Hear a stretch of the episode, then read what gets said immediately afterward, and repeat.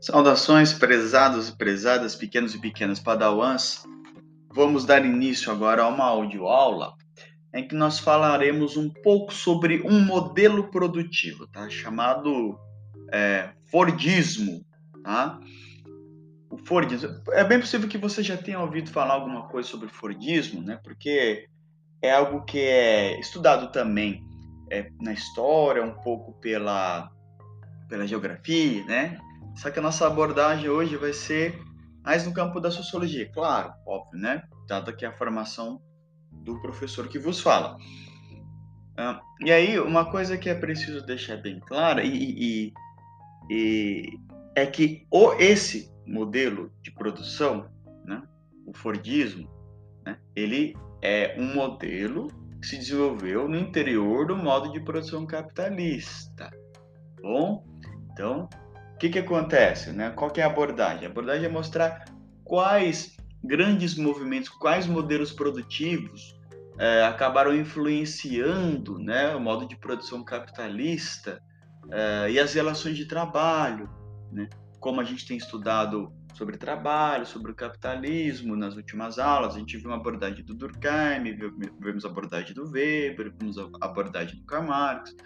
Agora a gente vai começar a ver o capitalismo ali é, na sua forma de ser operacionalizado a partir do século é, do século 20 e início do 21, né?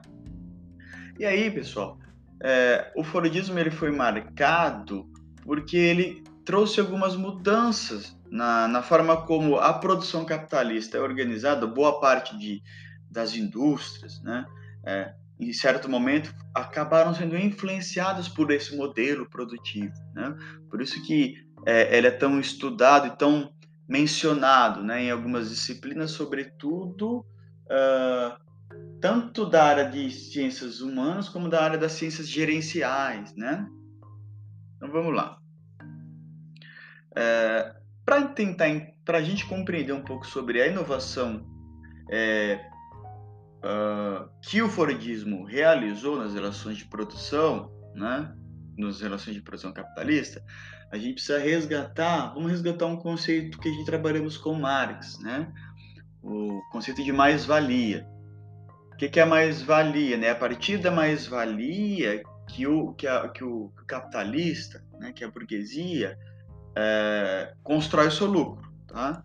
E aí a gente explicou essa o que, que é mais-valia em aulas anteriores, tá? Então, se você é bom que a ideia é que vocês tenham assimilado o que, que é mais-valia, né? Que corresponde uh, ao tempo, a, a, a, diferença entre a riqueza produzida pelo, pelo trabalhador num período de um, um, um dia, uma semana, um mês, enfim, né? a diferença entre o valor total produzido é, pelo trabalho do trabalhador e a diferença disso com o salário que ele recebe, né? E aí, é dessa diferença, é, desse é, dessa subtração é que se é, é dali que nasce a mais-valia, tá? É, e aí nós vimos que tem, existem dois tipos de mais-valia, né? A mais-valia absoluta e a mais-valia relativa. E a gente viu que a mais-valia absoluta ela é determinada pelo, pela dimensão da jornada de trabalho. Tá bom? Vamos supor que é, um trabalhador, até as três primeiras horas de trabalho que ele executa, a riqueza por ele produzida, nesse, nesse período de três horas, a, a riqueza produzida pelo trabalho desse trabalhador, é, já é o suficiente para ele pagar o próprio salário. Quer dizer, é o suficiente para que o salário seja, dele seja, seja pago né? Nesse período de tempo. De três horas ele trabalhou o suficiente, é, reproduziu é, riqueza suficiente que vai ser utilizada para o pagamento do seu próprio salário. Os, os, restantes das horas que ele trabalha para além dessas três horas, né, corresponde ali a, a, a mais-valia. Né? Esse período aí é, que, que, que o trabalhador é, que o trabalhador trabalha mais para além daquele valor produzido pelo seu trabalho, né, pelo e, e é o que vai ser utilizado para o pagamento do salário desse trabalhador. Então é daí que sai a, a mais-valia. E aí, voltando, a mais-valia absoluta, ela é determinada pela é, dimensão da jornada de trabalho. Já a mais-valia relativa, ela é determinada pelo nível de inovação técnico e tecnológica no interior do modo de produção, no interior do, das relações capitalistas. Né? Vamos supor, ah, vamos supor que um, um, um, proprietário de um meio de produção, né, capitalista, ele quer aumentar o seu lucro ampliando a produtividade, só que ele não pode mais aumentar a jornada de trabalho dele. Aí o que, que ele faz?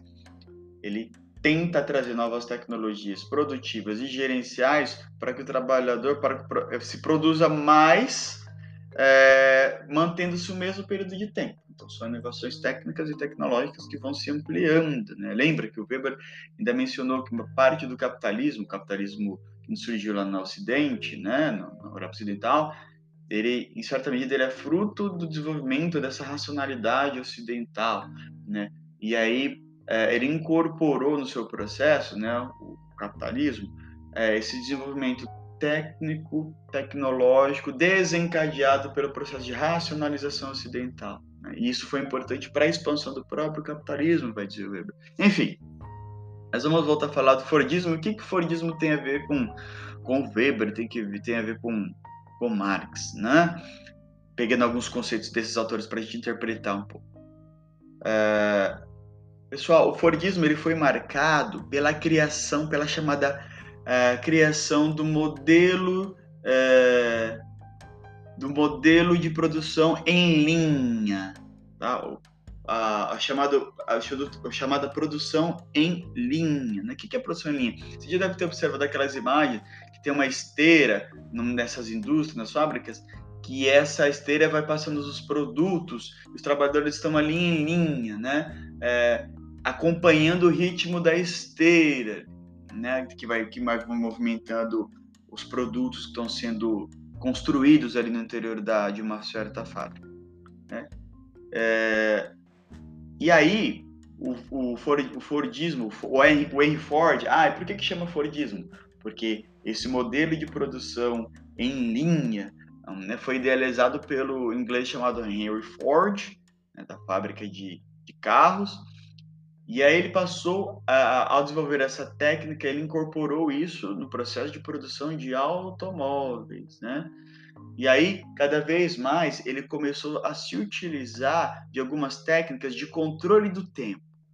Quer dizer, a produtividade do trabalhador é, passou a ser controlada por um ritmo cada vez mais é, ela passou a ser organizada por um, de forma cada vez mais controlada, se se calculando, foi, foram desenvolvidos cálculos para se analisar o tempo que se leva para produzir um carro, quanto tempo, um quantas horas, em quantas horas e quantos trabalhadores precisam para se produzir um carro. Ou seja, o movimento dos trabalhadores, a, a, a ordem da produtividade, é, o tempo da, da produtividade passou a ser cada vez mais controlado, cada vez mais é, organizado a partir desse novo modelo da chamada produção em linha, né?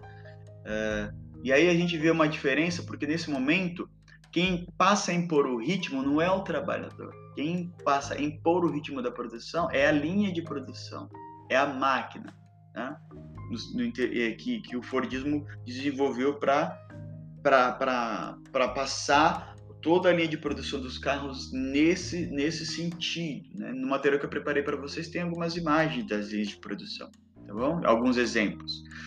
E aí, pessoal, o que, que, a taxa, o que, que mais valia tem a ver com isso? O que, que o Weber, por exemplo, tem, tem, eh, tem a ver com o, o, de que forma ele, o Marx e o Weber entenderia né, essa inovação? Primeiro, o Weber vai dizer, olha, o que o Ford fez foi incorporar nesse, nesse aumento do controle do tempo, do movimento dos trabalhadores, do controle acentuado da produção, cada vez mais preciso, isso é resultado do processo de, é, de, da incorporação da técnica, do processo de racionalização da produção, né?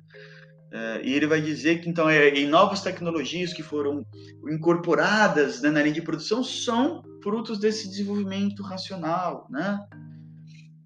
É, aí o Marx vai dizer o seguinte, e outra, o, o, o Fordismo ele é um exemplo de como o capitalista ele tem como é, é, ele tem como um dos seus objetivos é, elaborar novas formas de exploração da força de trabalho de maneira que ele possa ampliar seu lucro. Né? O, quando o, o Ford ele, ele traz essa, é, essa inovação, quando ele incorpora é, inovações técnicas e tecnológicas no, no sistema produtivo fordista, o que ele faz é ampliar a taxa da mais-valia relativa, porque ele vai conseguir produzir mais né, no mesmo período de tempo. Então ele vai conseguir produzir um número maior de automóveis no mesmo período de tempo. Né? Então ele, os trabalhadores são colocados então sobre essa, esse novo controle sobre a sua própria força de trabalho, né? Nesse novo ritmo imposto pelo conjunto de inovações técnicas e tecnológicas no interior das relações de produção.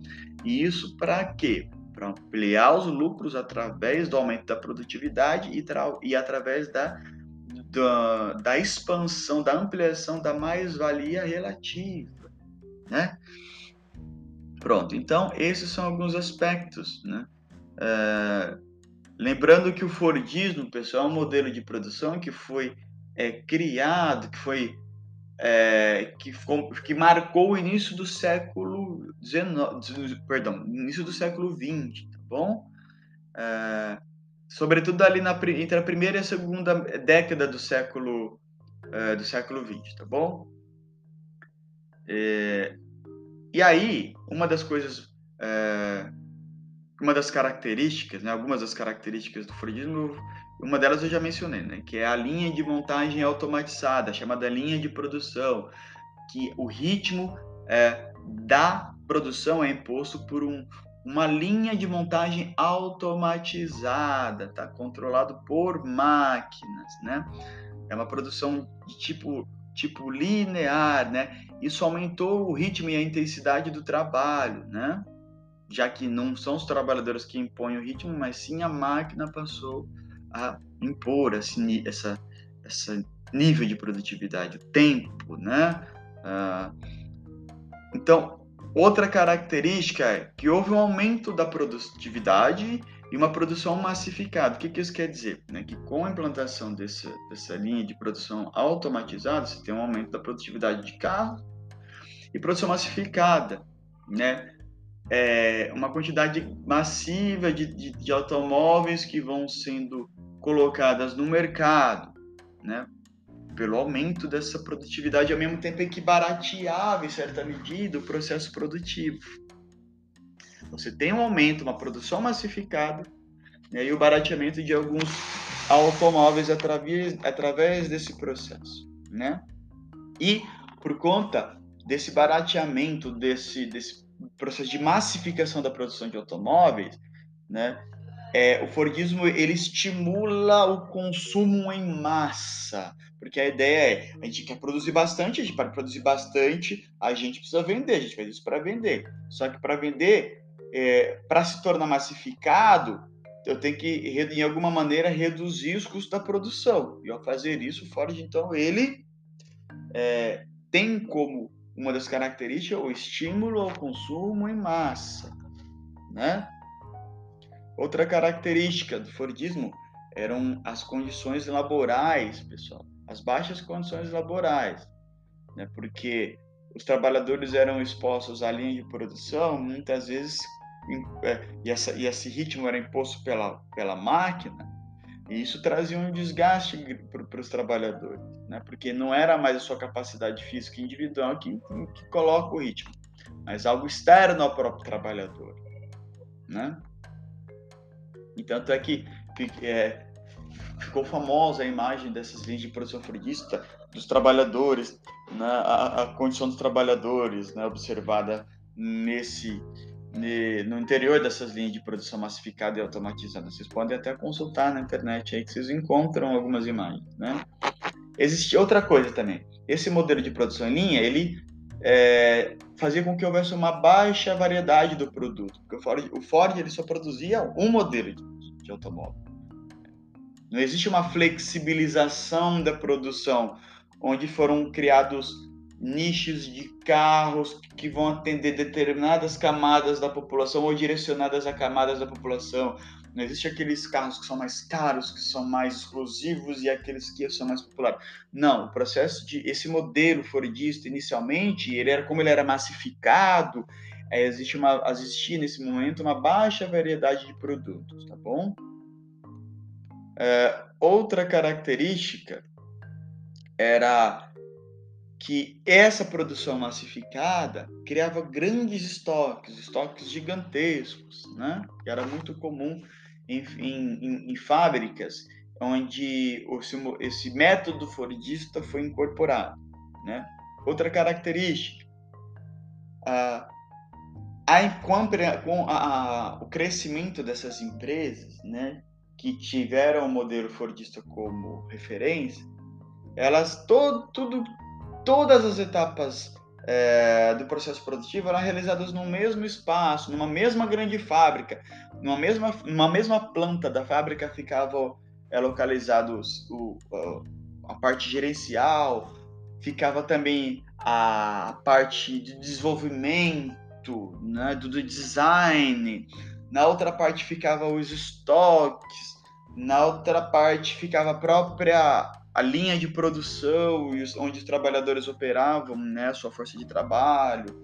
Na outra parte ficava a, a parte ligada à, à, pintura, ao acabamento, ou seja, todo o processo produtivo era concentrado numa mesma planta de fábrica. Então havia uma concentração, né, desses da, da, do, do processo produtivo em um espaço só, tá? Pessoal, só que o modelo Fordista é um, é um modo de produção, essa, essa, chamada linha de produção automatizada, um controle maior do tempo de trabalho, um controle maior dos níveis de produtividade do trabalho, né? Quando se calculava quantos trabalhadores, é, quantas, é, é, quantos automóveis eram produzidos por, por X trabalhadores, em uma quantidade X de horas, tudo isso ficou cada vez mais é, controlado pela, pela gerência, né? É, e é, isso foi a, a, grande inovação do, do modelo Fordista, que depois foi incorporado nas indústrias alimentícias, é, na, na indústria de produção de materiais de plástico, de brinquedos, e seja, ou seja, tá? Esse, esse, essa chamada linha de produção automatizada, ela foi incorporada em vários em vários tipos de indústrias, vários tipos de fábricas, né? Uh, pessoal, só que uh, esse modelo de produção em massa, uh, de pouca variabilidade, esse modelo produtivo que era que produzia grandes estoques, ele sofreu uma crise, né? Na, sobretudo ali na década de 60 e 70, né? Teve uma crise econômica muito grande nesse período, houve a crise do petróleo, em que o preço do petróleo aumentou substancialmente, né? Uh, e teve outros fenômenos também econômicos que fizeram que houvesse um grande, uma retração econômica. É, e isso gerou um impacto e, em certa medida, evidenciou um, um dos o calcanhar de Aquiles do Fordismo. Lembra que o Fordismo era, foi caracterizado pela produção de grandes estoques, massificado, existia só um tipo de modelo de, de carro, né? Só que, o que, que aconteceu? Algumas empresas que operavam a sua produção ah, construindo grandes estoques de forma massificada, sem grande variabilidade, sem grandes flexibilizações da sua produção, sofreu um impacto negativo porque com a crise né, é, mundial, econômica mundial, é, houve um, um, uma queda do consumo. E o que aconteceu? A queda do consumo fez com que aquelas empresas que produziam em massa a partir daquele modelo fordista, é, que tinham grandes estoques, elas amargaram prejuízos enormes, porque como elas produziam dentro desse sistema de, massa, de massificação e, de, de, na construção de grandes estoques, né? Como houve uma queda muito grande da demanda, então elas amargaram prejuízo, algumas delas entraram em falência. Né? Então isso mostrou que o modelo Fordista era um pouco engessado para a nova realidade econômica.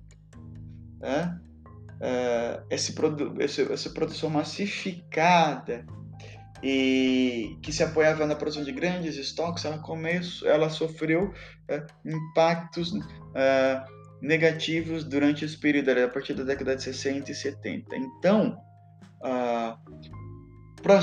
foi necessário, quer dizer, aí os capitalistas, a burguesia industrial, teve que repensar alguns aspectos da de, produção fordista e começou a tentar criar mecanismos para tentar que não se repetisse aqueles problemas enfrentados pela grande quantidade de estoque, pela baixa flexibilização, uh, pelo modelo de linear de produção massificada, né?